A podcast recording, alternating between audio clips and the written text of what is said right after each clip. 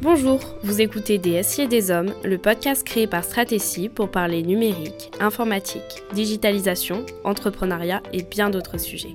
Vous allez découvrir des conseils, des bonnes pratiques, des concepts clés à travers le témoignage de notre invité. Bonjour à toutes et tous, ravi de vous retrouver pour ce nouvel épisode de DSI et des Hommes. Pour ce nouvel épisode, j'ai le plaisir d'accueillir Ryan Labidi.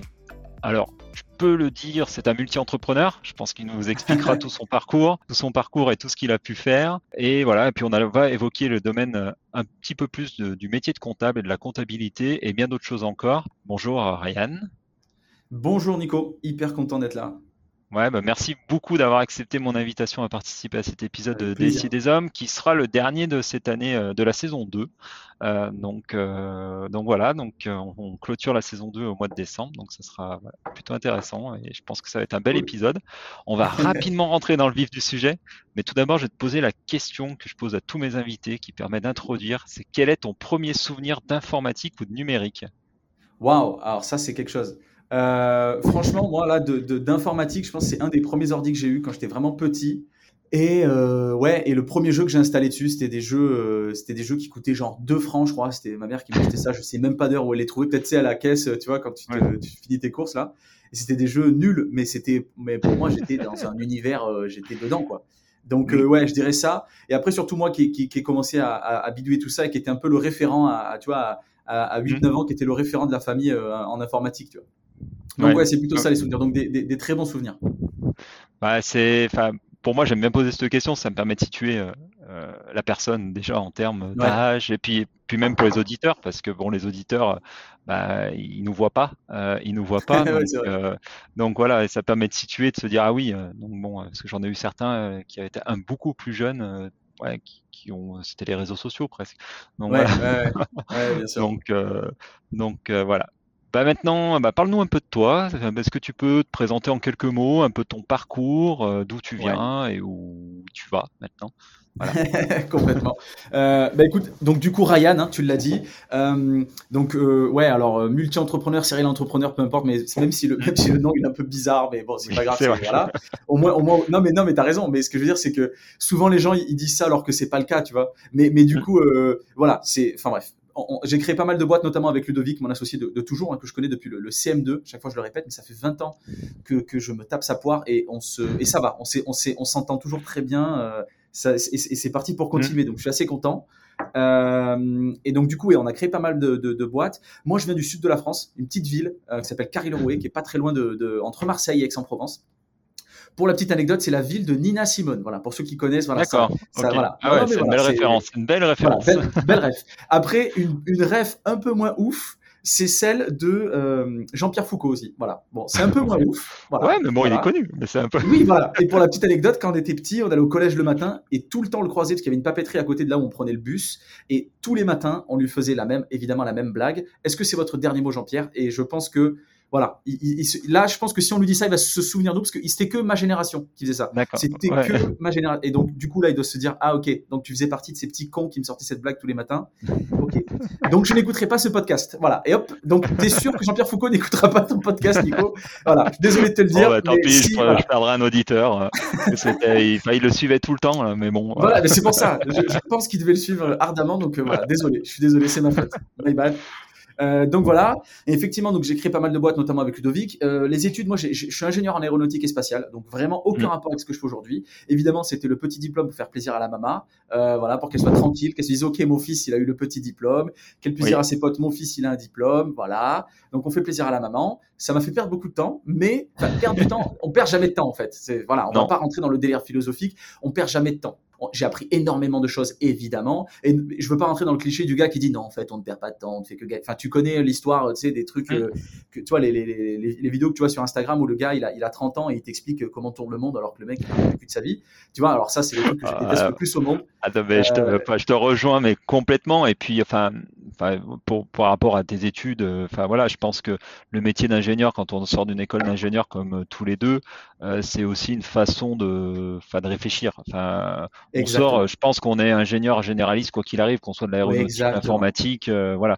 Et, euh, on a perdu notre temps, je vais dire plutôt sur le domaine qu'on a appris. Mais après, voilà. Je, suis d'accord, je suis complètement d'accord avec toi. C'est vrai qu'aujourd'hui, bah, tout ce qui est euh, voilà, en rapport avec l'aérospatial, bon, forcément, aujourd'hui, j'en ai pas plus l'utilité que ça, à part pour me la péter quand on prend l'avion avec lui et je lui dis, voilà, tu vois, il y a ça, voilà, c'est tout, ça sert qu'à ça.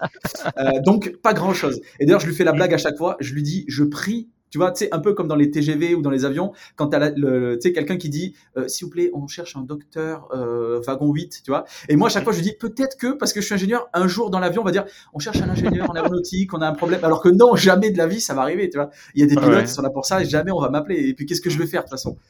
Enfin bref, euh, c'était un peu mon fantasme de me dire bon ben ok ça va, être, ça va être utile à quelque chose, mais non, ça je suis là. Exactement, je suis là les gars, je suis là. Et tu sais me lever, faire le beau gosse de, tu sais auprès de tout le monde. Non non attendez, je suis ingénieur en aéronautique, laissez, laissez, laissez passer s'il vous plaît. Alors que non, évidemment ça ne servira à rien. Euh, mais donc du coup voilà ça. Et donc ensuite on a créé pas mal de boîtes. Instantanément après que moi j'ai fini mes, mes, justement mon, mon diplôme d'ingénieur, on a, on a créé pas mal de boîtes vraiment tout n'importe quoi. La première, c'était notamment une boîte qui euh, consistait à créer des sites internet. Alors, pour la petite anecdote, je le dis souvent, mais euh, évidemment, on crée une boîte qui, crée des sites internet, alors même que nous, on ne sait pas créer un site internet. C'est quand même mmh. assez, assez drôle. Euh, donc, évidemment, on apprend sur le tas, on essaie de voir un peu WordPress. Ah, ok, je clique là, ça fait ci, bidule, machin. Enfin, bref, mmh. on travaille et on y arrive. Et donc, du coup, c'est aussi un peu lié à ce qu'on disait tout à l'heure sur les études d'ingénieur. Je pense que c'est aussi ce que ça nous a, enfin, en tout cas, moi, c'est aussi ce que ça m'a appris. Ben, c'est le travail, en fait, la rigueur de travail, l'hygiène de travail. Le fait de te dire, ok, bon, ben là, tu vas manger tout ça euh, tu as une semaine, voilà, bah écoute, euh, tu vas pas dormir beaucoup, mais tu vas bouffer tout ça. Il faut, faut, faut, que tu te débrouilles. Et euh, donc ça aussi, je pense que, tu vois, si j'avais pas fait ces études-là, je, je sais pas si j'aurais eu aussi cette, euh, je sais pas, cette façon de travailler, cette hygiène de travail-là et cette volonté de me dire, ok, non, mais je sais que si je m'y mets, je vais y arriver.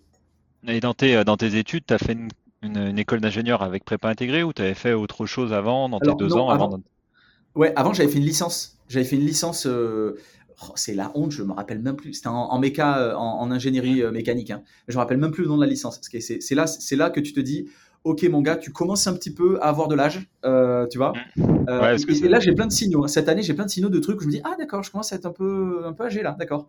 mais donc du coup voilà, ça ça en fait partie, tu vois. Le fait de plus rappeler les études que tu as fait, ça c'est vraiment un truc de mec.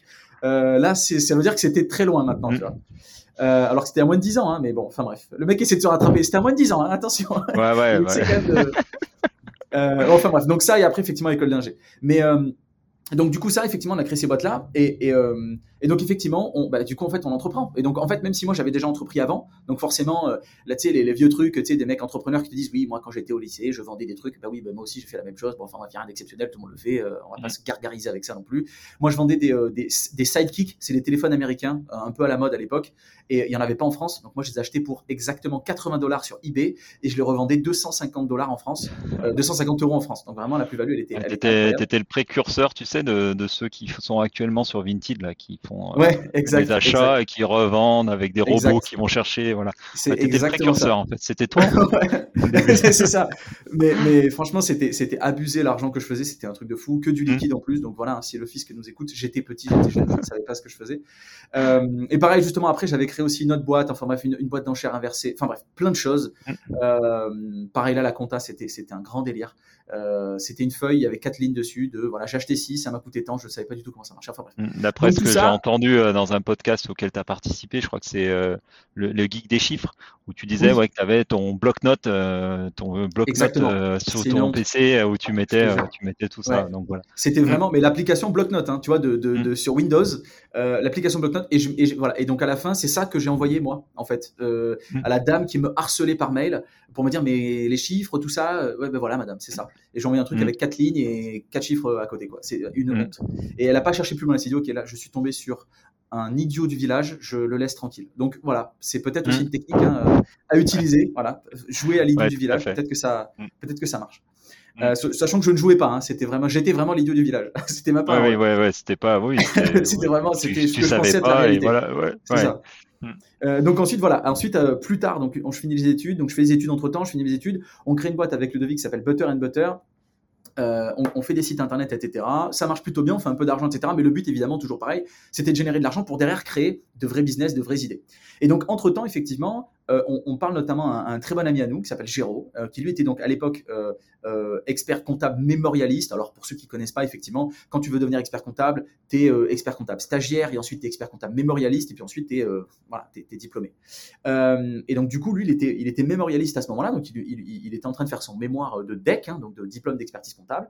Et, effectivement, on échange avec lui en disant, mais quel business est-ce qu'on peut lancer dans la compta? Qu'est-ce qu'il y a Toi qui es dedans, qu'est-ce qu'il y a? Euh, et il nous dit voilà, il peut y avoir ci, il peut y avoir ça, etc. Et puis à un moment donné, il dit bah écoutez les gars, il y a, le côté commercial, ils sont pas très bons commerciaux. Euh, on peut lancer un business là-dedans, ça peut être sympa. On dit ok, go, on y va. Et donc du coup, en se lançant là-dessus, on se dit ok, on a un peu d'argent pour aller chercher. Donc en fait, le but hein, là, c'était on voulait créer une boîte qui mettait en relation entrepreneur et expert comptable. On voulait rationaliser, si tu veux, la recherche de son expert comptable. Donc en gros, ça veut dire que voilà, toi tu es entrepreneur, tu cherches ton expert comptable, tu vas pas juste prendre le parce que 90% du temps, ça se fait par bouche à oreille.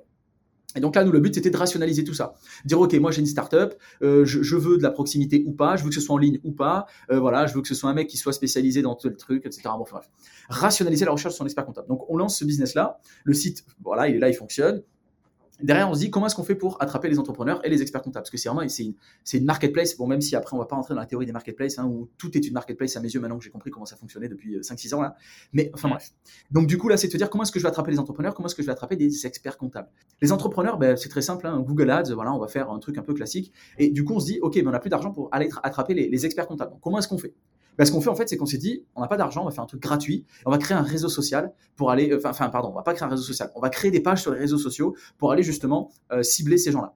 Et donc, du coup, à ce moment-là, on crée euh, des réseaux sociaux, euh, enfin des pages sur les réseaux sociaux, euh, et, et, ces pages-là s'appellent Vie de comptable, un peu comme Vie de merde, mais pour les comptables. Où le but, c'est oui. évidemment d'aller toucher leur, leur, quotidien et faire en sorte qu'eux puissent voilà, raconter leur vie de tous les jours. Et accessoirement aussi, cibler l'humour dans la compta, qui était vraiment un, un domaine qui n'était pas du tout ciblé. Et ben en fait, c'est des humains, donc forcément, ils aiment aussi l'humour. Donc, on part sur ça, il se passe plein de choses, etc. Yapolo, qui était le nom justement de la, de, la structure qui met en relation entrepreneur et expert comptable, ne fonctionne pas du tout. Mais justement, Vite Comptable a pris, mais super rapidement. C'est-à-dire que pour te dire, hein, en 10 jours, on, a fait, on avait 5000 personnes qui nous suivaient sur Facebook. Et donc à partir de là, on a commencé à itérer. Et là, après, ça a été un long chemin euh, jusqu'à là où on est aujourd'hui en fait. Hein. Aujourd'hui, on en est à, à Apicab. Apicab, c'est encore une autre structure qui a été créée par-dessus Vite Comptable. Aujourd'hui, Vite Comptable, c'est plus de 200 000 personnes qui nous suivent sur, tous les, sur tous les, toutes les différentes plateformes. Euh, c'est vraiment beaucoup de monde. C'est très connu du monde de la compta. Il y a à peu près euh, voilà deux, deux, tiers des, des experts, enfin des, des comptables hein, de façon globale qui connaissent la marque Vite Comptable. Et du coup, on a créé Apicab. Apicab, c'est l'équivalent, pour faire très très simple, hein, de Welcome to the Jungle dans le monde de la comptabilité. Et maintenant, ça, donc ça, c'est le premier chapitre. Et là, il y a un deuxième chapitre qui s'est écrit. Et c'est notamment la raison pour laquelle aujourd'hui, moi, je, je, suis à Los Angeles, là. Il est 8h50 exactement du, du, matin. Euh, donc, du coup, euh, et il pleut, très rarement, mais il pleut. Donc là, il pleuvote. Voilà, Los Angeles. Ah, il, fait beau, euh, il fait beau à Saint-Etienne, si je préfère, voilà. je préfère le dire. Ah ben comme voilà, ça, le, monde, le, monde devient, de, le monde devient fou. Hein. Exactement. Non, mais voilà. Au moins, au moins, il y a une égalité dans le monde. Il y a, voilà. Il pleut à l'endroit, ouais. il fait beau à un autre. Non, mais c'est bien, tu as raison, parce que généralement, bon, c'est pas, c'est pas forcément la folie chez nous en France. Donc, euh, faut, mm. faut, le souligner. Et donc, du coup, ce qui se passe, c'est que, entre temps, nous, alors on est prêt à Station F, etc. Je la fais courte. Hein. Station F, donc du coup, euh, plus gros campus de start-up. Au monde, qui n'est pas un incubateur, c'est un, un, campus de start-up. Euh, évidemment, si quelqu'un nous écoute et qui veut entreprendre, je l'incite, mais alors, mais à, à, fond, à aller postuler euh, à Station F. S'il veut, il vient, on parle sur LinkedIn, etc. Je peux potentiellement euh, le, le, aussi l'aider à faire en sorte que voilà, ça aille un petit peu plus vite ou qu'il ait un peu plus de chances d'être pris ou prise. Hein, D'ailleurs, quand je dis pris, évidemment, hein, je parle oui. aux hommes et aux femmes. Aujourd'hui, il est important quand même de, de, de, le signaler parce que toujours pareil, hein, à Station F, je, je, je, le trouve encore une fois, il y a très peu, il y a très peu de meufs hein, qui, qui, qui, sont qui sont présentes à Station F, donc ça serait cool aussi bah, de. Façon, c'est ben voilà, c'est le, enfin, c'est entre le métier d'entrepreneur où on sait on a c'est très peu féminin et ouais. aussi les métiers du numérique où c'est très peu féminin. Exactement. Euh, voilà, on a deux domaines où oui où bah, c'est compliqué quoi. Donc euh, bah, ça. voilà après et... euh, après j'ai aussi d'autres amis qui sont qui sont chez à Station F, je sais plus s'ils y sont encore. Ouais. mais voilà, il, comme il dit, c'est un environnement génial pour bah, pour pour entreprendre quoi. Ah mais clairement, c'est vraiment génial, ça ouvre beaucoup de portes. Il y a énormément de, de ce qu'on appelle des perks, donc des perks, c'est des avantages mmh. sur tout un tas de services propres aux startups. C'est bête, mais par exemple OVH ou Amazon Web Service pour, pour héberger son site internet ou son service en ligne, c'est euh, tu as 10 000 euros de crédit par exemple, 10 000 dollars de crédit. Mmh. Enfin, c'est bête, mais c'est des choses qui, qui, bah, qui au début te donnent un, un coup de pouce assez intéressant. Enfin bref. Donc mmh. on est à Station F avec avec Apicab, ça se passe bien, on a fait une levée de fonds, on a on a une dizaine d'employés, la vie est belle. Et en fait, ce qui se passe, c'est qu'il y a le Covid. Et entre temps, donc là, je parle du second chapitre. Hein, et entre temps, ce qui se passe, mmh. c'est que Covid, donc du coup, moi, je rentre chez moi, évidemment. Hein, euh, aucune raison de, de, rester à Paris. Je rentre chez mmh. moi dans le sud de la France. Hein, euh, voilà, Paris, c'est bien, mais quand même, on, on, rentre quand même à la maison. Et ce qui se passe, c'est que du coup, en fait, on se rend compte avec Ludovic hein, qu'on a un petit peu plus de temps. Euh, alors évidemment, c'est toujours pareil. Quand tu es, quand t'es, quand es CEO de la boîte, bah forcément, tes salariés viennent te poser des questions, etc. Ce qui est normal. Je leur jette pas la pierre, c'est complètement normal. Mais ce que je veux dire, c'est que du coup, on a eu un peu plus de temps. Et donc, ce temps-là, bah, nous, forcément, on a pu du coup donner notre attention sur d'autres sujets. Et ce qui se passe, c'est que moi, ce qui m'avait attiré à ce moment-là, j'avais vu pas mal de fois passer, notamment sur Instagram, la notion de NFT. Je me dis, ok, mais qu'est-ce que mmh. c'est que ce truc? Moi, j'ai raté clairement le, wagon. Euh, en tout cas, je pensais avoir raté à ce, moment-là. C'était en 2021. C'était vraiment janvier 2021. Je pensais avoir raté le, wagon de la crypto, quoi. Tu vois, Bitcoin, etc. Mmh. Je m'étais dit, ok, j'ai pas pris ce wagon-là. Bon, bah écoute, tant pis pour moi. Je, je suis nul, quoi. Voilà. Euh, sauf que à ce moment-là, je me dis, ok, là, ce wagon-là, par contre, les NFT, je vais pas le rater. Et donc, du coup, on, fait des sessions avec Ludovic où on se prend des, week-ends entiers, vraiment 8-10 heures ensemble euh, sur, euh, sur Google Meet. limite sans trop parler, quoi, à faire nos recherches chacun de notre côté, de temps en temps se dire Ah, j'ai découvert ci, j'ai fait ça, j'ai fait ci. Et on a dû faire 4-5 journées comme ça, de vraiment de, deep down dans le monde des NFT pour dire Ok, c'est quoi ce truc? Qu'est-ce que c'est? Et en fait, on commençait à comprendre de plus en plus. Et à un moment donné, moi, j'ai un déclic. Je me dis, ok, en fait, ça, c'est en fait, c'est ça. Ça, c'est ça. Voilà, je sais que c'est ça. Et donc, moi, je continue mon petit bonhomme de chemin de mon côté. Je rentre dans les NFT, j'achète des NFT. Et en fait, je, je, je, je tombe passionné littéralement de ce monde-là. Et mhm. ce qui se passe, c'est qu'à un moment donné, je me rappelle de ce call que j'ai eu avec Lude, où euh, lui aussi commence à rentrer un peu dedans. Je lui dis, écoute, Lude, j'ai acheté tel NFT, machin et tout, c'est trop bien. Je suis dans le Discord, ça parle de trucs, ce qui est possible de faire, c'est incroyable. Euh, en fait, euh, voilà, quand tu as ce déclic de te dire, waouh, ce qu'on peut faire avec les NFT et à quel point ça va être l'avenir euh, de, de, entre guillemets, technologique de tout ce qui va se passer autour de nous, bah, tu te rends compte que, ok, ça va être un truc de fou. Et à ce moment-là, moi, je dis à Ludovic, je l'appelle, je dis, bah, écoute, Lude, je pense que, enfin, on le sait toi comme moi, ok aujourd'hui c'est pas du tout le bon moment parce qu'en fait on a Appicab donc Appicab c'est la fameuse boîte euh, un peu mm. comme, comme Welcome to Jungle dans la compta qui marche très bien on a des investisseurs on a des salariés euh, on, est en, on est en pleine expansion ça se passe super bien on est d'accord que c'est pas du tout le moment de débuter un autre business c'est vraiment pas du tout le bon moment mais vraiment pas du tout mais euh, on sait toi et moi que là on est tombé amoureux de ce, business là et qu'on va le faire et qu'on va aller au bout et qu'on va se lancer là-dedans. Et il me dit bah oui je sais, je sais parce qu'en fait voilà on va être porté par la passion sans vouloir faire le gars philosophique hein, mais mm. c'est la réalité. Tu es porté par l'excitation, la passion donc du coup tu as envie de faire ça. Et donc, du coup, on passe justement sur ce chapitre-là. Et on se dit, bah, écoute, on s'en fout. On, y va. On le crée et puis on y va. Et donc là, on, crée donc du coup un business qui s'appelle donc Sandaga. Euh, et Sandaga, c'est une marketplace NFT. Donc une marketplace où tu vas pouvoir acheter, vendre des NFT, et pas que, mais entre autres, c'est ça le but de base de cette marketplace-là. Et entre autres, effectivement, on a créé aussi une collection NFT qui s'appelle les Metaverse Marauders, dans lesquelles effectivement les gens vont pouvoir, euh, je peux pas tout dire, mais en gros, ils vont pouvoir nous aider à créer un truc, une franchise que l'on mmh. appelle une franchise. Et ce, ce business-là, on l'a créé, et pour finir là-dessus, on l'a créé donc avec trois autres personnes avec donc euh, Rudy Gobert qu'on citait justement toi et moi euh, avant, avant de débuter le podcast. Mmh. Donc Rudy Gobert qui est, qui est, euh, qui est un des, meilleurs défenseurs de l'histoire de la NBA. Hein. Donc je pèse mes mots, je dis pas ça parce que c'est mon frérot, c'est la vérité. Mmh. C'est vraiment c'est une référence. Il a été trois fois alors DPOI en, Ouais, trois fois d'affilée. DPOI, donc DPOI, c'est Defensive Player of the Year. Donc en gros, ça veut dire meilleur défenseur de l'année. quoi. Euh, mm. C'est le, le deuxième, c'est la, la, deuxième personne à faire ça en fait. Personne n'a fait ça. Et qui joue maintenant à Minnesota Timberwolves euh, depuis cette année. Exactement. Voilà. Je suis un ancien, je suis un ancien basketteur. Euh, ah ok d'accord. Un ancien bah, basketteur. Juste pour la petite histoire, moi j'ai, je me suis réorienté dans mes études, dans mes études et dans ma et euh, voilà, après avoir rencontré un joueur euh, il y a quelques années, parce que j'ai son âge, euh, quand j'avais 17 ou 18 ans, je sais plus, euh, qui s'appelle Tony Parker. Et là, je me ah suis dit non, je serai jamais pro. Euh, je serai jamais pro. voilà, il m'est signé. Hein?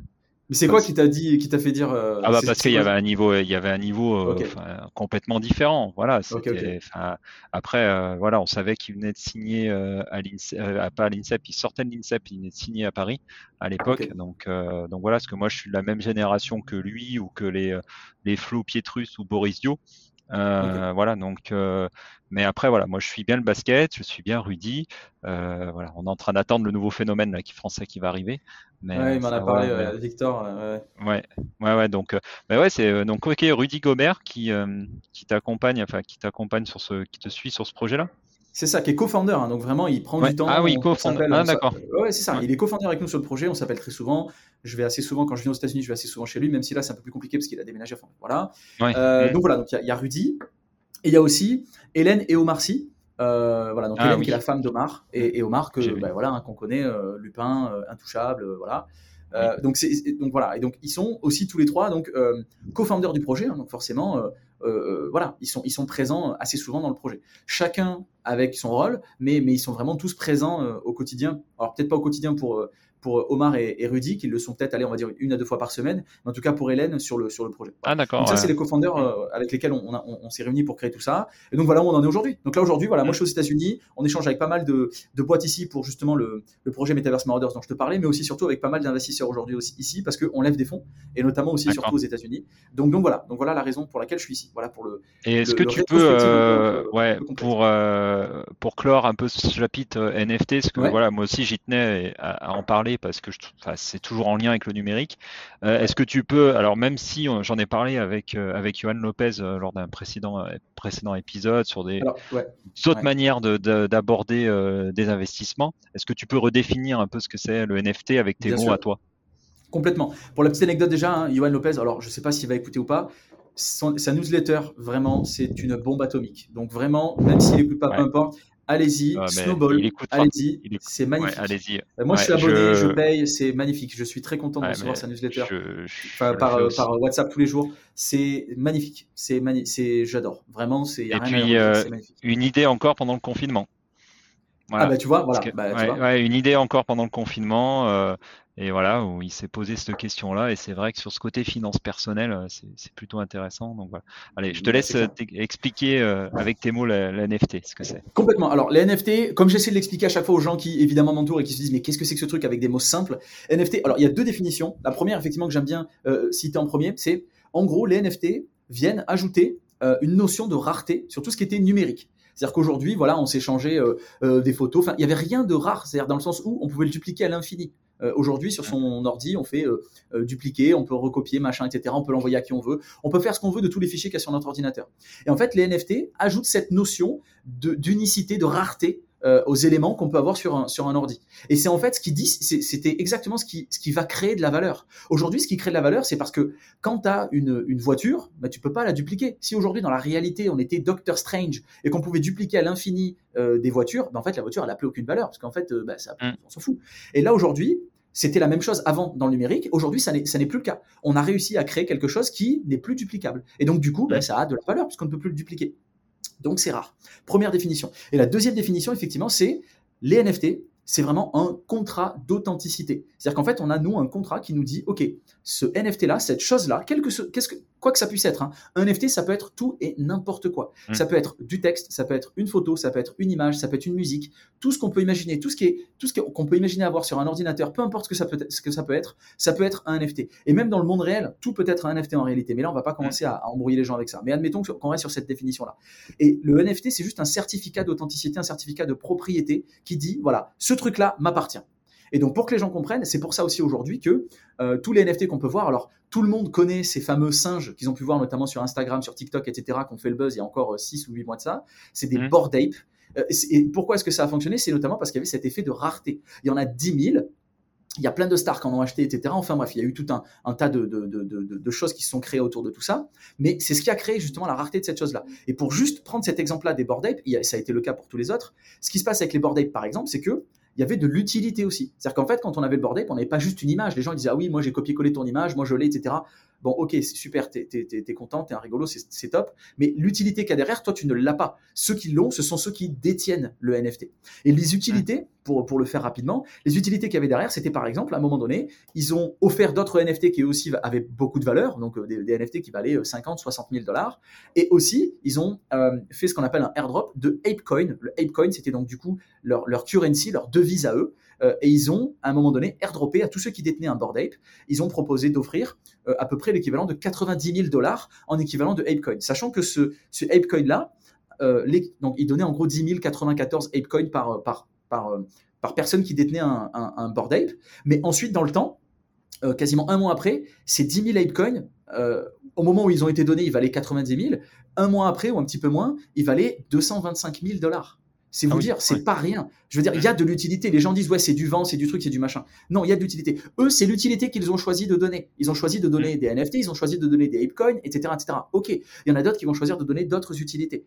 Et en fait, c'est ce qui clairement va révolutionner pas mal de choses dans le monde dans lequel on vit nous, notamment le monde de l'art. Et l'art, ça veut dire les, films, et évidemment que nous, avec Omar, on est en train de travailler sur ces sujets-là, euh, mais ça veut dire aussi la musique, euh, euh, ça veut dire aussi ben, en fait, la propriété intellectuelle de tout ce qu'on peut voir autour de nous, mais ça veut dire aussi dans la restauration, enfin, il y a plein de choses qui vont être modifiées, notamment le, le, la fidélisation client, enfin bref, beaucoup de choses vont être modifiées avec les NFT. C'est juste voilà, donner là quelques portes pour que les gens commencent à s'imaginer. Mais encore une fois, hein, rien de mieux que de faire ses recherches chacun. Mais encore une fois, c'est ce qui va être l'avenir de la technologie qui va nous entourer. Euh, on, le voit là depuis 2021, il y avait des premiers sur les NFT aussi autour du vin. Parce qu'en France, voilà, on a quand même voilà, et c'est beaucoup de, vignerons, vignobles, enfin euh, voilà, de producteurs de vin, on va dire, euh, se tournent aussi vers ça pour se dire, bah c'est pareil, parce que on sait aussi que le vin prend de la valeur. Euh, On sait aussi que le vin, bah, voilà, il peut y avoir, enfin, avec le temps, ça peut, ça peut prendre, voilà, et c'est, et voilà. Donc j'avais lu aussi ça. Je sais qu'il y a pas mal de, de boîtes, enfin, il y a au moins une ou deux boîtes françaises, mais ça, voilà, Johan saura très bien en parler parce qu'il avait fait pas mal d'études et je crois qu'il en avait parlé dans une de ses newsletters autour de Complètement. mais voilà.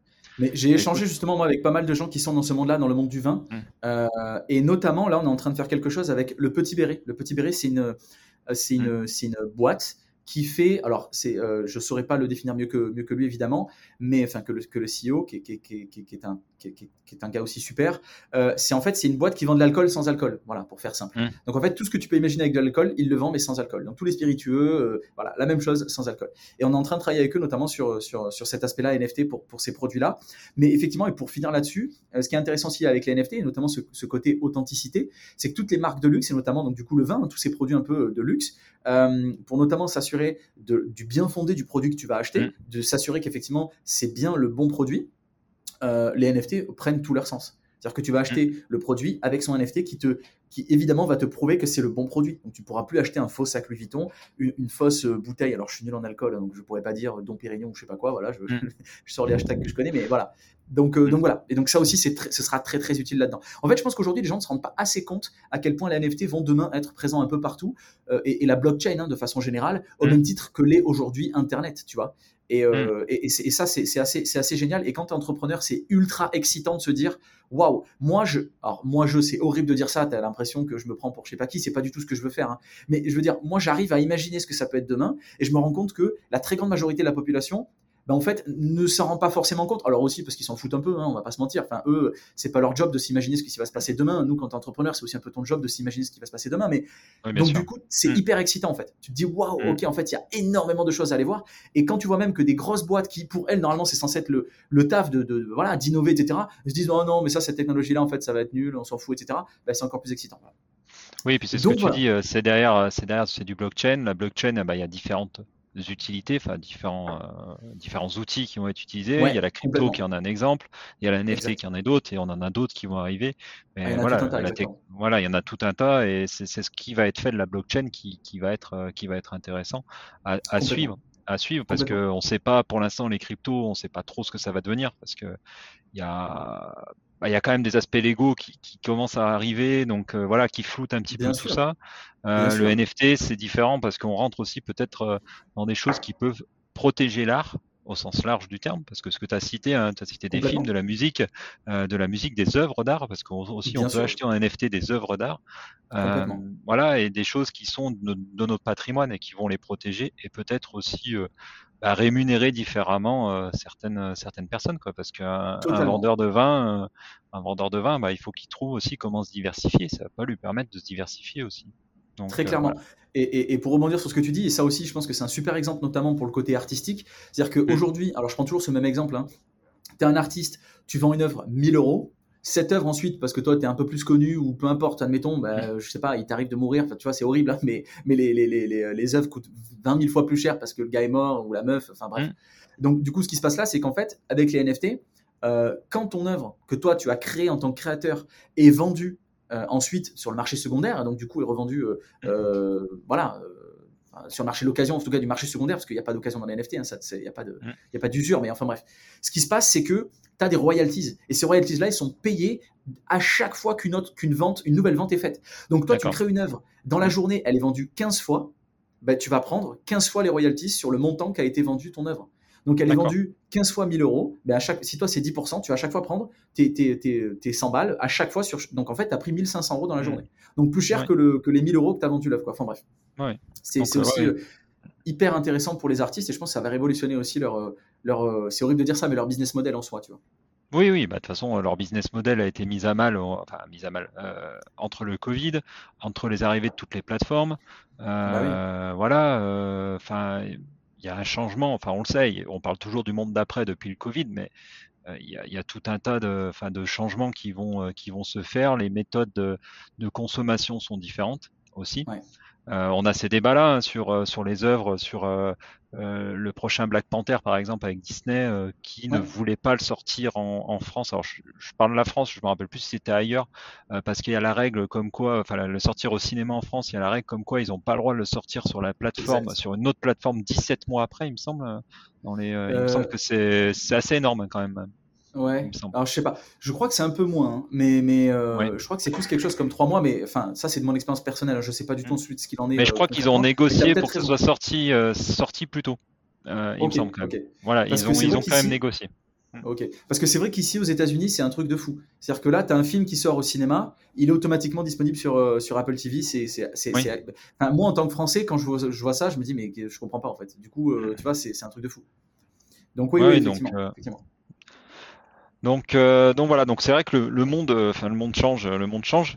Il y a les NFT, mais voilà, on va, on va aussi reparler de, ce, bah, de ton, ton, ta première, enfin une de tes premières activités autour de, de, de, vide comptable et applicable, euh, bah, parce que bah, aussi ce métier-là doit évoluer, doit, doit changer.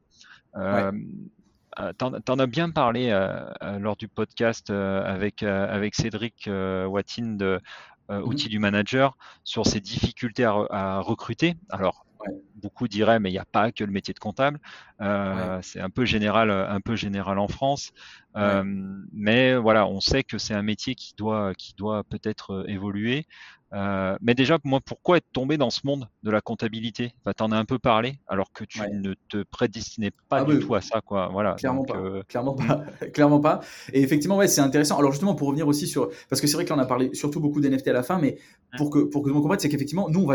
Là, aujourd'hui, moi, je suis CEO des deux boîtes, donc de Happycab mmh. et de Sandaga. Et effectivement, j'ai la chance d'avoir trouvé quelqu'un d'extraordinaire sur Appicab, en la personne d'Emmanuel, avec laquelle tu as eu la chance d'échanger. Mmh. Emmanuel, c'est une personne extraordinaire qui, qui, qui, en réalité, même si elle veut pas que je lui donne ce titre-là, elle est, elle est co-CEO en fait d'Appicab avec moi. C'est elle qui gère tout et de façon, alors c'est oh, incroyable, hein, mais, mais, mais, vraiment, elle le fait mille fois mieux que moi, quoi. Mais vraiment mille fois mmh. mieux que moi. Donc du coup, j'ai cette chance-là. Voilà, pour, même pour que les gens se disent, mais attends, du coup, il est un peu sur les deux, il fait un peu n'importe quoi. Non, elle est vraiment à fond là-dessus. Elle m'aide énormément. Mmh. C'est ça, exactement. mais parce que tu es bien organisé, tu as bien su déléguer. Ouais, grâce à Emmanuel. Franchement, moi, je ne suis, pas super bien organisé. C'est Emmanuel qui, qui, me gère tout, qui me fait les, bons les bonnes réunions au bon moment, qui me dit les bons trucs au bon moment. Et du coup, en fait, c'est tellement plus simple de gérer Appicap comme ça. Et, mm. et, et, je vais te dire, on, on, avance plus vite sur Appicap que ce qu'on avançait avant, alors que j'ai moins de temps à y donner. Enfin, c'est magnifique, mais c'est toujours mm. pareil. All glory to, Emmanuel. Je, ne cesse de le dire tous les jours, mais je le répète.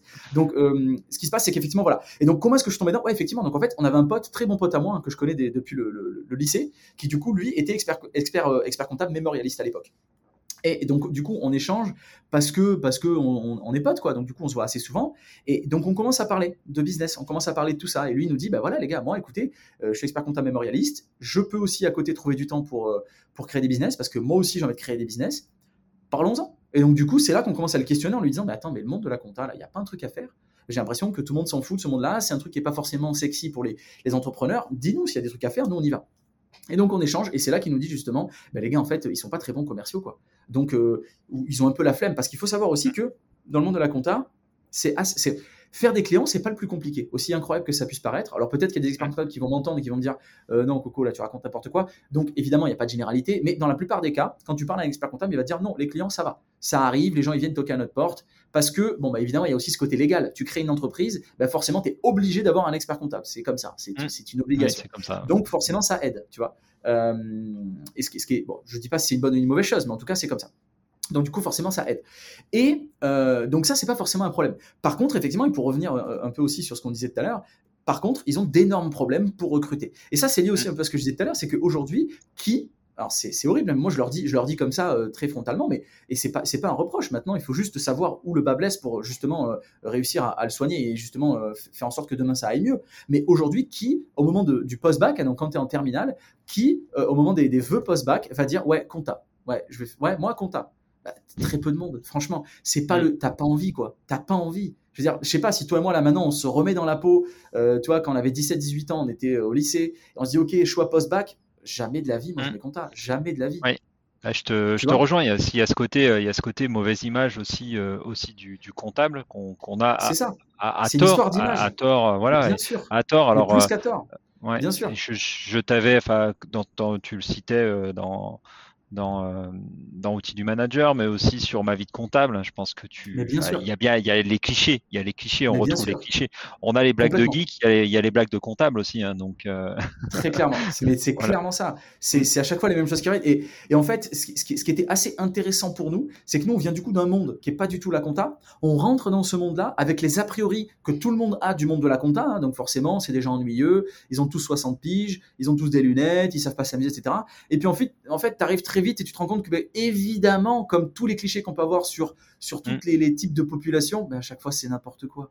T'arrives, c'est des gens qui sont comme tout le monde, voire même plus drôles que, que, que certains autres trucs. Enfin, je, moi, j'ai été ingénieur. Franchement, les comptables, ils sont beaucoup plus drôles, quoi. Franchement, ils ont de l'autodérision, ça parle, ça rigole, c'est hyper bien. Et, et, et au-delà de ça, j'ai appris aussi que leur métier, c'était quelque chose d'extraordinaire. Enfin, quand tu es entrepreneur et que tu es, es, ultra curieux à chaque fois de te dire mais mais ça ça marche comment? Parce qu'en fait un entrepreneur c'est ça. C'est à chaque fois que je vois un truc moi euh, mais et, en plus alors c'est horrible là j'ai l'impression de faire le truc tu sais euh, de se vendre un peu à la Steve Jobs. Alors ce qui est pas du tout le cas. Moi je suis quelqu'un de normal on s'en fout complètement. Mais c'est que tu sais depuis que je suis petit quand je vois des pubs des trucs je me dis mais ça marche comment ce truc là tu sais quand je vois des trucs à la télé je dis ok donc ça ok ça c'est ça c'est du lait. Ok mais c'est quoi? Comment ça marche le lait? Comment ils me la mettent dans cette brique? Il se passe quoi du moment où la vache elle sort du lait et ça arrive dans cette brique? Et moi c'est toujours des questions que j'ai aimé répondre. Me dire mais ça marche comment? Tu vois? Et plus tu grandis plus tu as les réponses euh, parce que quand tu es mm. petit, tu as l'impression qu'il y a un mec qui traite la vache dans une brique et puis il la referme et puis il la donne. Non, évidemment, ça marche pas comme ça.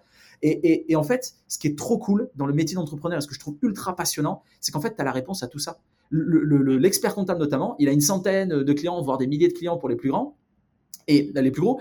Et ce qui se passe, c'est que, en fait, ils ont les réponses à toutes ces questions. Ils vont dans le détail de ce qui se passe dans chacun de ces différents business. ils ont, ils ont, ils ont des business qui sont, mais qui partent du maçon et qui arrivent à la start-up. Enfin, il y a de tout. Et ça, c'est hyper passionnant. Donc forcément, euh, c'est un truc qui, si on me l'avait vendu comme ça, à l'époque post-bac, je dis pas que j'aurais choisi, mais en tout cas, ça m'aurait titillé. Je me serais dit, ah ok, ça par contre, ça, ça m'intéresse cet aspect-là.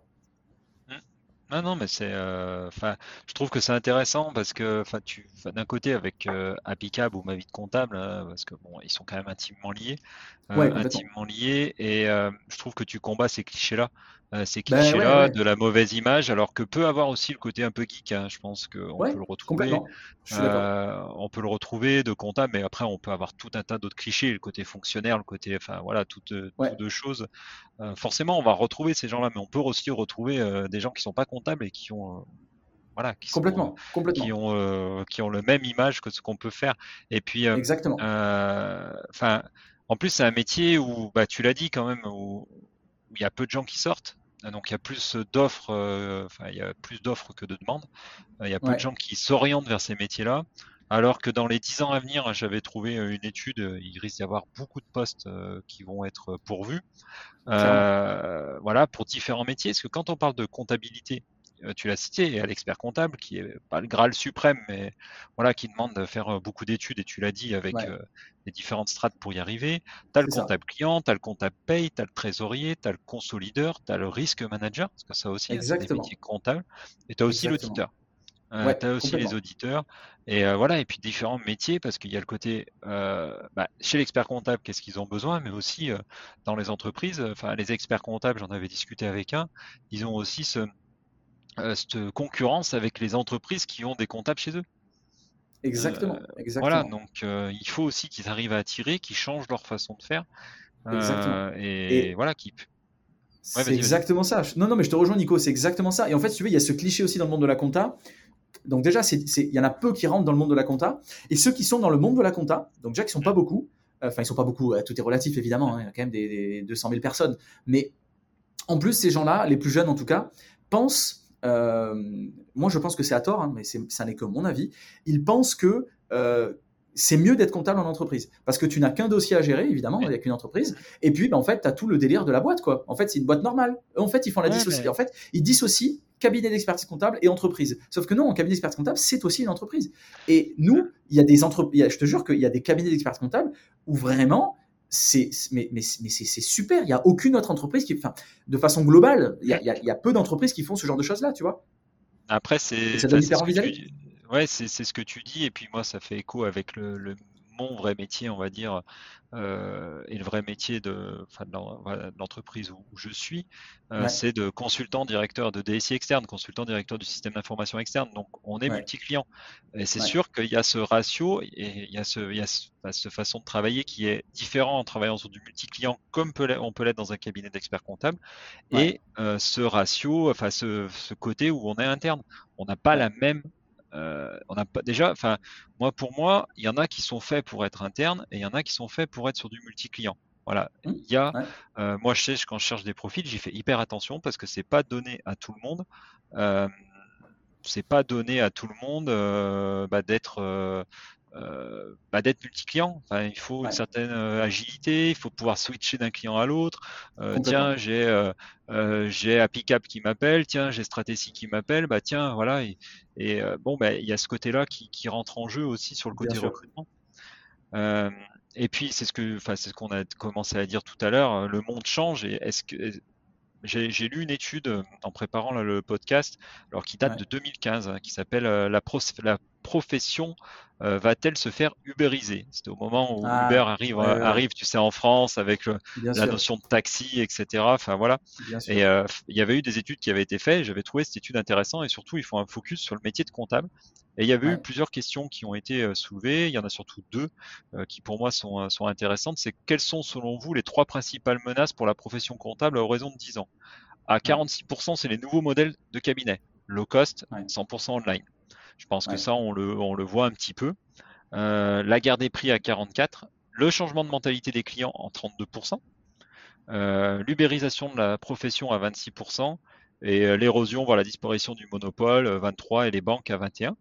Donc là, on voit déjà qu'il sent, en 2015, on était en 2015, donc il y a 7 ans, il sent que le monde est en train de bouger. Est arrivé après le Covid, donc qui a encore accéléré les choses. et pour eux, quelles sont les trois principales opportunités pour la profession comptable? Et euh, c'est les innovations des éditeurs de logiciels de gestion.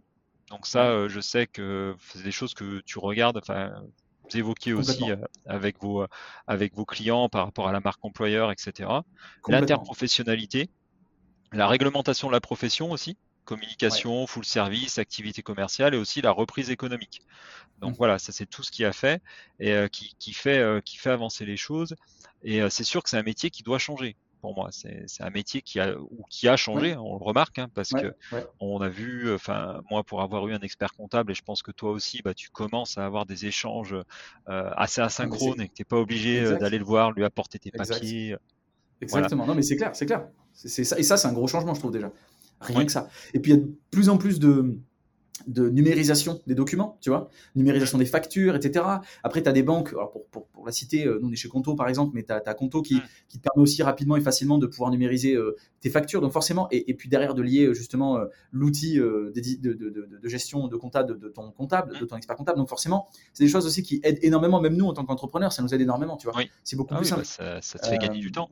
Et, ah, et ça te, facilite, et, ça te facilite. Et puis, et puis, comme tu le dis, toi, qui est entre Paris, Los Angeles et Marseille, enfin voilà, tu vas pas te trimballer avec tous tes papiers tout le temps. Euh, ah et puis tu vas rester, enfin je sais plus là, ça fait un petit moment là que tu es sur Los Angeles, je crois. Euh, Tu vas pas envoyer un courrier avec tous tes papiers. Ah ouais, ce serait chiant. donc euh, ce serait clairement chiant. Donc euh, voilà, donc ce métier a forcément évolué, doit évoluer. Donc les éditeurs logiciels doivent évoluer.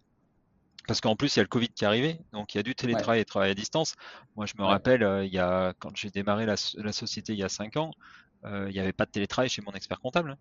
Ah bah oui, évidemment. Il n'y avait pas de télétravail, pas de visio. Et là, bah, voilà, après le Covid, ils y sont venus, ils ont accéléré leur transformation numérique.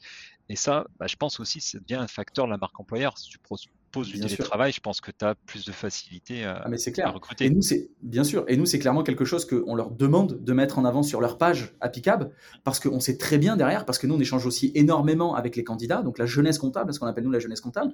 Et très clairement, c'est quelque chose du, desquels ils sont, ils sont, vraiment ultra demandeurs. Ils veulent se dire, ok, euh, je peux passer potentiellement une journée de la semaine chez moi, en télétravail, l'expert comptable va me faire confiance. On fait ça en bonne, en, enfin, en, toute confiance. Il n'y a pas de problème. Et ça, clairement, c'est un, un, véritable avantage. Mais pour revenir effectivement sur le changement des, si tu veux, d'idéologie dans les cabinets d'expertise comptable, très clairement, c'est en train d'être opéré. Nous, il y a de plus en plus évidemment de ce qu'on appelle jeunes experts comptables. Donc, c'est des experts comptables qui mmh. ont, on va dire, entre moins, qui ont, moins de 45 ans. C'est, c'est, et qui arrivent avec une, une nouvelle façon de voir les choses. Tu vois, une nouvelle façon d'apporter un service à, leur, à, leur, à, leur, à leurs clients, mais aussi une nouvelle façon de manager euh, les, les, les collaborateurs. Mmh. Et ça, c'est clairement des choses que nous, on, les incite énormément à mettre en avant sur leur page euh, applicable parce que c'est clairement ce qui fait la différence. Et très clairement, il y a vraiment beaucoup de choses qui sont en train de se passer et même euh, euh, à l'ordre des experts comptables, hein, avec lesquels on a beaucoup de contacts, si tu veux, même eux, ils ont, clairement des pôles attractivité, il y, a plein, enfin, des pôles innovation, il y a plein de choses qui sont en train de se passer en ce sens et il y a plein de choses qui sont en train d'évoluer. Donc c'est en train de se faire c'est ultra bon signe, mais ils sont, sur la bonne. Je pense qu'ils sont vraiment sur la bonne voie. Ouais, je suis d'accord avec toi. On le voit, euh, on le voit qu'ils sont sur la bonne voie. On voit aussi que les éditeurs logiciels se bougent hein, parce que euh, quand on parle de logiciels comptables, il y a les gros du marché qui sont présents, euh, qui sont présents. Mais voilà, il faut aussi qu'ils évoluent, qu'ils évoluent pour que les gens puissent travailler de manière plus facile.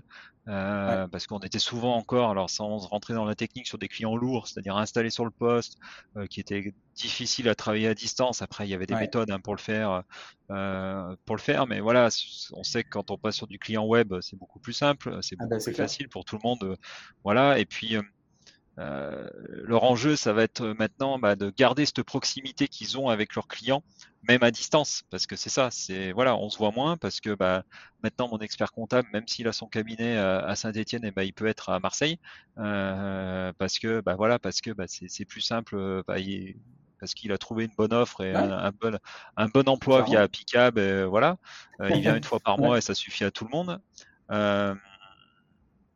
Donc, euh, donc voilà quoi. Après, je, je suis d'accord. Euh, je, moi, c'est bah, moi, je trouve qu'Apicab est plutôt bien. Alors, euh, c'est ce que je crois que c'est ce que tu disais. Je sais plus dans quel podcast que j'ai écouté.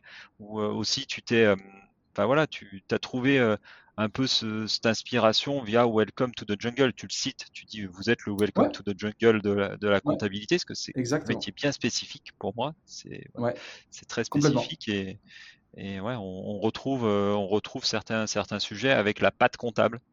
Ouais, c'est ça, c'est exactement ça. Hein. c'est vraiment la même chose, mais sur vraiment ce, segment de l'expertise comptable, donc vraiment pour les cabinets d'expertise comptable.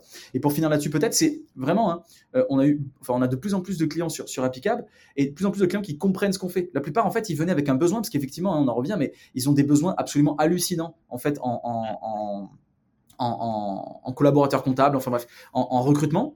Euh, mais c'est vraiment incroyable. Hein. C'est-à-dire que vraiment aujourd'hui, euh, moi, si j'avais un enfant qui savait pas quoi faire, je dirais, bah, écoute, en fait, va, faire de la compta parce que c'est sûr que tu vas avoir du métier, tu vas avoir du travail demain. C'est un métier qui recrute, mais vraiment tout le temps. Mais en fait, c'est, ça recrute tellement, c'est qu'en en fait, ils se font chasser dans tous les sens. C'est, vraiment, on en est là, quoi. Euh, c'est incroyable. Et donc, du coup, on a des cabinets d'experts comptables qui, nous, au début, quand on a lancé ce business-là, qui venaient parce qu'ils avaient ce besoin de recruter et qu'en fait, ils, ils savaient pas où aller je te le dis très sincèrement, hein, c'est ouais. pas, en, pas en notre faveur, mais je te dis vraiment comment ça se passait. C'était des cabinets qui savaient pas du tout comment faire. Ils étaient prêts à donner de l'argent à n'importe qui qui allait leur permettre de pouvoir recruter. Tellement ils avaient besoin de recruter. Et donc, du coup, ils venaient chez nous. Mais aujourd'hui, on est vraiment sur des cabinets qui nous disent non, non, attends, je, comprends très bien ce que tu fais sur la marque employeur. Parce qu'avant, ils ne comprenaient pas ce qu'on faisait avec la marque employeur. Ils me disaient ouais, ouais, la marque employeur, bon, on n'y croit pas beaucoup. Euh, écoute, je m'en fous, fais-moi recruter. Aujourd'hui, ils comprennent ce qu'on fait. Ils comprennent que travailler leur image auprès des candidats, communiquer leur image auprès des candidats, ça va justement créer ce qu'on appelle donc aujourd'hui, nous, communément, la marque employeur, mais en tout cas, l'envie auprès des candidats de dire ok je vais plutôt aller sur ce cabinet plutôt que sur celui-là alors même qu'ils sont dans la même zone qu'ils font à peu près la même chose etc et ça ils le comprennent de plus en plus et là tous les clients qu'on a euh, récemment euh, c'est vraiment des clients qui comprennent cet aspect-là. Donc c'est te dire, même là, toujours pareil, hein, pour conclure sur ce, changement des mœurs dans les cabinets d'expertise comptable, on est vraiment là-dedans. On est vraiment sur ce type de cabinet-là. C'est assez incroyable. Et puis euh, oui, excuse-moi, je t'ai coupé, mais c'est vrai que ce côté-là, ce que tu dis, c'est le changement, mais le changement de mœurs, de alors je sais pas si on va dire de mentalité, mais aussi d'évolution et comprendre que les gens viennent aussi pour plein d'autres raisons. Euh, quelqu'un qui arrive et qui voit que c'est tout est archaïque, euh, tout est à l'ancienne, tout est en papier, euh, il peut poser sa démission, mais tout de suite quoi. Enfin dire j'arrête, c'est bon, moi je veux pas travailler là, c'est pas moderne, c'est pas moderne. et il va trouver. C'est ça, et il va trouver en sortant du cabinet. Hein. C'est pas lui, alors là, c'est pas ça qui va le faire peur. Ça ne lui fera pas peur. Donc, donc voilà. Mais je te dis, là, tu vois, par exemple, avec Emmanuel, on, on avait fait un topo parce que c'est justement la, le début du mois là, donc on a fait le topo sur les clients qu'on a rentrés sur Appicab le, mois passé. sur les peut-être 28 clients qu'on a rentrés, sincèrement, c'est que des clients, c'est quasiment que des clients qui étaient en mode bon, je recrute évidemment, mais je viens aussi et surtout ici pour euh, bénéficier de la marque employeur parce que j'ai compris que c'était quelque chose qui, sur le temps long, allait bénéficier à l'image de mon cabinet et qui, sur le temps long, allait me permettre de recruter de façon plus, euh, on va dire, simple. Tu vois? Mmh. Et ça, c'est juste, on a, fait, on a fait le constat il y a quelques jours avec Emmanuel. C'est incroyable. Ouais, non, mais enfin, c'est tant mieux, on va dire. ouais, tant mieux, bien et puis, c'est que la profession aussi, comme tu le dis, est en train aussi de se, bah, de se rendre compte. Tu en as parlé, euh, en as parlé avec l'ordre des experts comptables, que que vous, avec qui vous avez des relations. Voilà, sur, euh, c'est en train d'évoluer, de mentalité, et puis de se dire, voilà, il faut qu'on attire aussi les jeunes. Et c'est un travail qui, voilà, il faut aussi dire, euh, ça, voilà, c'est aller chercher aussi les écoles, aller chercher, enfin, euh, voilà, plus s'investir différemment que de dire on va attendre que ça arrive et puis on verra bien. C'est clair, c'est clair. Et les, et, les, gens qui sont à la tête justement de, de, l'ordre, ils font, ils font vraiment ces efforts-là. Tu vois, là, il y a eu un, nouveau président qui s'appelle Lionel Canesi. C'est vraiment quelqu'un qui apporte, qui veut en tout cas apporter de, de, la nouveauté et ça se sent. C'est pas juste du blabla. On voit bien qu'il y a des choses qui sont en train de se passer. Il crée même des fonds pour euh, investir dans les startups, dans le monde de la compta. Voilà, c'est dire s'il y a des choses qui se passent. Et il y a, une personne aussi avec laquelle, bon, qui, lui n'est pas un élu, mais qui est là depuis un, certain temps, qui dirige aussi euh, qui mmh. dirige, alors d'une autre façon, parce que tu sais, c'est des élus, etc., mais c'est Eric Fergella, qui est lui aussi depuis un moment, euh, alors des experts comptables, qui, et qui est un mmh. gars aussi qui, qui, est là pour faire avancer les choses. Et moi, je te le dis, c'est des gens avec qui j'ai échangé, c'est vraiment, ils veulent vraiment faire avancer les choses. Et, et, et, on le voit, nous, on voit qu'il y a des choses qui se passent, c'est pas juste du blabla, il y a des choses qui se passent. Donc forcément, pour finir là-dessus, effectivement, il, se passe plein de choses, et c'est hyper intéressant. Je pense qu'ils sont, ils sont vraiment sur la bonne voie, encore une fois. Oui, ça, ça bah, je te rejoins. Et puis voilà, l'idée, c'est aussi que si l'ordre d'experts comptables euh, veut évoluer, ils vont pouvoir faire pression aussi sur les éditeurs de logiciels, ils vont pouvoir faire. c'est clair. voilà, c'est tout ça et après voilà. C'est clair. Euh, pour euh, clore un peu ce, podcast, j'ai bien terminé par une touche un petit peu d'humain, on va dire, sur euh, parler un peu plus de l'homme, parce que bah, DSI et des hommes, derrière toutes nos entreprises du numérique, voilà, il y a, y, a, y a, des hommes. Est-ce que tu pourrais nous parler d'un de tes échecs, difficultés, doutes, et quels enseignements tu as pu en tirer? Alors ouais, mais euh, ouais, ok, mais bien sûr, mais en fait il y en a tous les jours, tout le temps, donc euh, c'est dur d'en trouver un en particulier quoi. Franchement, c'est tous les jours, tout le temps. Hein. Euh, tu vois, je t'en cite un hier, tu vois. Hier, je, on est en train de refaire notre deck parce que le deck, on, le refait bah, dès qu'on échange avec. parce qu'ici, j'ai la chance aussi d'avoir les contacts d'Hélène et d'Omar qui connaissent énormément de gens ici sur Los Angeles, Hollywood, etc. et qui peuvent nous aider énormément sur notre levée de fonds. Euh, et qui nous permettent même, si tu veux, à un moment donné, même de choisir avec qui on va lever de fonds. Donc c'est quand même un, luxe. Enfin, en tout cas, de refuser certaines personnes. Et en gros, euh, moi, j'ai pu échanger avec une personne qui a levé 150 millions là très récemment sur sa startup et qui du coup, euh, j'ai pu prendre 4 heures. T'imagines la chance que j'ai, quoi. C'est un truc de fou de pouvoir prendre 4 heures avec une personne qui vient de lever 150 millions et qui dit, ok, je prends 4 heures, on va regarder ton deck et je vais te dire moi ce que j'en pense. Sachant que ce deck-là, c'est des, des, centaines d'heures de travail, tu vois. Mais pour autant, cette personne qui est, une, meuf qui est géniale, elle s'appelle Angela. Sa boîte est géniale. Elle permet, je le fais rapidement, mais elle permet de, si tu veux, elle vend euh, de, la nourriture pour les, les, enfants, enfin les bébés, si tu veux, pour leurs 1000 premiers jours. Mais c'est basé aussi sur des, des algorithmes qui vont aller voir euh, ce dont ont besoin les enfants en fonction de plein de, paramètres. Enfin bref, c'est mmh. hyper précis, hyper intelligent. Et elle est en train de tout massacrer. C'est juste génial. Elle le mérite parce que c'est une entrepreneuse de génie. Et en gros, elle nous a aidé pendant 4 heures à faire ça. En fait, si tu veux, pendant 4 heures, elle m'a appris la life, quoi. Tu vois? Elle m'a appris la vie. C'est-à-dire qu'en fait, elle m'a dit Bon, Coco, écoute, euh, mais hyper gentiment, elle l'a pas dit comme. Enfin, c'est, elle est, elle est euh, adorable et je, je, la remercierai toujours, tu vois, d'avoir fait ce qu'elle a fait. Mais elle m'a appris la life. Là où moi, euh, j'ai l'impression de connaître déjà quelque chose, même si je te dis très sincèrement, moi, je sais que je suis vraiment à 10% de ce que je peux savoir, tu vois. Mais même sur les 10%, elle m'a dit, en fait, elle m'a fait comprendre qu'en fait, t'es pas à 10%, t'es à 1%. Donc arrête de te prendre pour qui t'es pas. En fait, elle m'a réappris un peu comment. Et tu vois, c'est con, mais elle m'a repris des choses que je savais, des trucs. Et donc forcément, bah, quand tu reprends la voiture, en plus c'était à West Hollywood, nous on est à Agora Hills, donc il y a pour il y a 50 minutes avec le trafic, etc. J'ai passé 50 minutes dans la voiture à regarder la route, quoi, tu vois, à te dire mais, mais mec, mais, mais t'es con. Tout ce qu'elle t'a dit, tu le savais. Pourquoi tu l'as pas mis? Et en plus, tu vois, elle te dit des trucs qui sont logiques. Pourquoi t'as pas pensé? Voilà. Et c'est que ça. Donc oui, ça c'est un échec. Elle t'a refait descendre sur terre entre guillemets quoi. Exactement, exactement. Là où moi je pensais que j'avais un deck en béton, etc. Ben non en fait ton deck c'est de la merde, Coco. Refais-le parce que c'est nul, tu vois. Et ça en fait et d'un côté dit comme ça, tu vois, ça, ça peut paraître, mais en fait c'est trop bien, c'est génial. Mm. Parce qu'en fait moi j'aime pas me dire tout est beau, tout est propre, c'est pas c'est pas normal, c'est pas possible. Mm. Il y a un truc qui va pas. Tu vois, c'est pas normal. Donc, moi, quand on me ramène comme ça sur tête, je me dis, c'est horrible, toujours pareil, j'aime pas faire le mec philosophique, etc. Mais, mais c'est la réalité. C'est, tu te dis, ça me rassure. Je me dis, mm. ah, ok, d'accord, donc je suis qu'un humain, et effectivement, j'ai fait des erreurs. Ok, cool, merci. Et on me les, met, et on me les montre. Et donc, du coup, là, je vais être encore meilleur. Et ça, c'est ça c'est top. Donc, franchement, mm. autant j'ai eu le coup de, putain, fais chier, on est vraiment des cons. Et toujours pareil, dans ta tête, tu te dis, putain, je suis allé voir tel VC, qui est un VC lourd, je lui ai proposé ce deck-là, mais elle avait raison, là, j'aurais jamais dû dire ça. Oh, j'ai créé une cartouche, je suis trop con. Et tu vois, ces trucs-là. Et en fait, ouais. Ben, ouais, mais c'est la vie, mec. Qu'est-ce que tu veux faire? C'est comme ça. Voilà. Donc maintenant, tu le hmm. refais, ton putain de deck, et tu, et tu retournes, et puis ça continue, quoi. Ouais, non, mais c'est bien. C'est bien. C'est un bel exemple. Un bel exemple.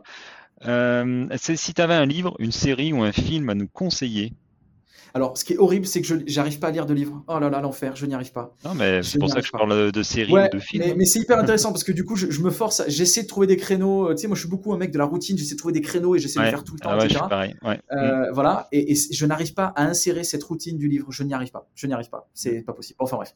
Euh, je te conseillerais un, livre, je l'ai plus en tête, ah ben, sur, les méthodes un peu de lecture rapide, tu vois. Ah ben, et il est top parce qu'il est il n'est pas très compliqué à lire avec plein d'exercices. Et moi, ça m'a aidé à, lire déjà un peu plus vite parce que je pense que j'étais un peu comme toi, j'avais du mal à lire parce que j'avais peut-être du mal à me concentrer. Et je reprenais, enfin, moi, j'ai un livre de, de 100 pages, je mettais euh, deux mois à le lire, quoi. Euh, bah donc, forcément, et c'est pas productif parce que tu t'en rappelles plus. Et euh, voilà, donc je te, je te le retrouverai, je te, je te le donnerai. Ah bah, volontiers. Et encore faut-il que j'arrive du coup à lire le livre, mais bon. Non, mais tu, tu le fais parce que tu as, un objectif, tu auras un objectif derrière. Je pense. complètement. et c'est là où moi, tu vois, je lisais pas du tout, et là, je vais arriver à lire, je crois, cette année, euh, j'aurais lu à peu près 15 livres.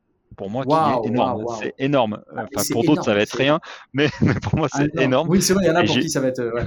Ouais. ça va être nul, 15 livres, c'est ce que je Ouais, non, mais voilà, mais moi, et j'ai lu un livre, un pavé qui s'appelle Sapiens, euh, voilà, que je pensais jamais lire de ma, ma vie, que tout le monde m'avait conseillé dans les podcasts.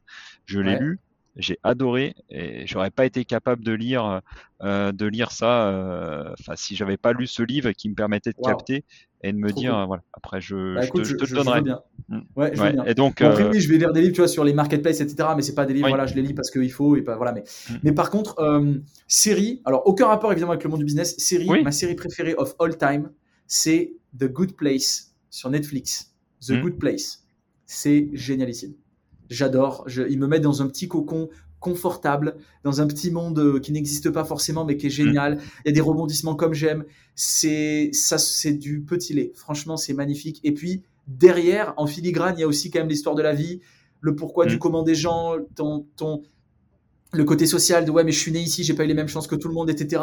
Alors pour autant que c'est hyper léger comme série, franchement j'adore. Mm. C'est une série un peu cucu, euh, où les gens vont se dire, mais attends, mais c'est quoi ce truc de gamin là? C'est, Ouais, mais moi, c'est mon truc. J'ai, 8 ans. laissez-moi, laissez-moi ouais, bah C'est ce qui permet de t'évader. Voilà. Exactement, exactement. C'est ma comfort zone, euh, The Good Place. Mm. Et après, la question un petit peu subsidiaire, euh, si tu avais un invité à me conseiller pour mon prochain podcast. Un invité à, te conseiller, franchement, moi, je te dirais Rudy, parce que tu aimes, aimes, beaucoup le basket. Rudy est un gars passionnant. Rudy, franchement, euh, c'est, c'est, je dis pas ça parce que c'est mon, c'est mon frérot. Hein. Mm. c'est vraiment un gars, il est en or, quoi. Parce que ce mm. mec-là, avec, avec qui il est aujourd'hui, il pourrait tellement pas être comme il est. Et en fait, mm. le mec, il est d'une simplicité incroyable. Il s'en fout, on s'appelle. Euh, il me dit ouais vas-y mec tac bidule on passe. Ouais on va manger là truc. Il s'en fout il est ultra cool. C'est un mec passionnant il aime beaucoup le business en plus donc tu aurais beaucoup de choses à échanger avec lui sur le, côté business. Mm. et c'est un gars des NFT à fond aussi tu vois. Ouais, voilà, il investit dans plein de enfin voilà c'est vraiment euh... bah, moi je te conseillerais Rudy Ouais, si, si, tu veux me mettre en relation, il n'y a pas de souci, ça sera bah, avec plaisir. Et, en plus, je cherche un petit peu euh, ouais, ce côté un peu euh, sportif et aussi euh, entrepreneur du numérique. J'ai pas encore la chance d'avoir d'avoir sur le podcast bah voilà Ty Christ parce que j'aimerais bien aussi voilà parce qu'il a ce côté aussi là et je trouve que c'est intéressant aussi d'avoir ce côté un peu sportif de haut niveau et voilà qui, qui se lance aussi dans des dans des business numériques. Ouais, complètement. Euh, d'ailleurs, j'ai utilisé ce service là, on-off, voilà, pour la petite anecdote. Ouais, on-off, ouais. Ouais, ouais, moi aussi. Non, mais je veux euh, dire, fais... il fait pas ça juste pour le truc, hein, il est vraiment, c'est un vrai service. Enfin, je veux ouais, dire, ouais, avec on-off et puis euh, tout ce qu'il essaie de monter derrière aussi avec album ou des choses comme ça. Exactement. mais ouais. comment les gens peuvent te suivre, te contacter? LinkedIn? Franchement, euh, alors un peu partout. LinkedIn, là, ça, franchement, je vais pas mentir, ça fait 2-3 mois où sur LinkedIn, j'étais pas bon. J'ai pas répondu à plein de gens. Ils ont dû se dire, mais quel connard celui-là, il se prend pour une star. Euh, il répond à rien. Alors que pas du tout, en mm. fait. C'est juste que c'était pas forcément, encore une fois, dans ma routine. C'était, alors vraiment, j'aime pas LinkedIn. Hein. vraiment, j'aime pas LinkedIn. J'y vais mm. parce qu'il faut y aller, mais j'aime pas du tout LinkedIn. Je trouve que c'est mm. vraiment un site des années 2000. Ça me dégoûte. Mais, euh, mais il faut y aller, donc j'y vais. Voilà, si LinkedIn m'écoute, s'il vous plaît, euh, voilà, ne faites pas de mal, mon compte. mais, mais, mais, mais, mais, voilà. Donc, du coup, LinkedIn, bien sûr, mais, mais Insta aussi, partout, quoi. Vraiment. Ok. Ok, ok, je mettrai tous les liens de toute façon euh, dans, la, dans la biographie de l'épisode. Et puis si les gens veulent te, veulent te, va te contacter, euh, voilà, je sais que je pense que tu, es, tu, tu es assez dispo pour répondre comme ah tu l'as fait avec moi. Avec très grand plaisir. Ouais, complètement. Euh, voilà, bah c'est la fin. je te remercie beaucoup. Franchement, je suis, je suis super content de terminer avec toi parce que je vois je, suis monté en créneau là depuis les 12 épisodes du début de l'année où j'ai commencé avec Ulysse et je termine avec toi. vraiment un bon moment quoi, c'était c'était cool. Trop cool. Euh, j'ai kiffé ouais, c'était ouais, c'était ouais, c'était vraiment bien et puis bah je remercie euh, nos auditeurs de nous avoir écoutés. Euh, vous pouvez retrouver Ryan bah, sur tous les réseaux sociaux, je vous mettrai tous les liens de façon dans la bio. Euh, puis tous les liens aussi de ces différents, euh, bah, de ces différentes euh, structures, que ce soit Picab, Sandaga et, et ma vie de, de comptable. et ma vie de comptable, voilà. Et puis si vous avez des questions à propos du système d'information, n'hésitez pas à nous contacter, bah, nous via Facebook ou LinkedIn. Abonnez-vous sur votre plateforme d'écoute pour ne pas rater les prochains épisodes. À bientôt sur des des Hommes. À bientôt Ryan. À plus tout le monde. Merci Nico. À plus.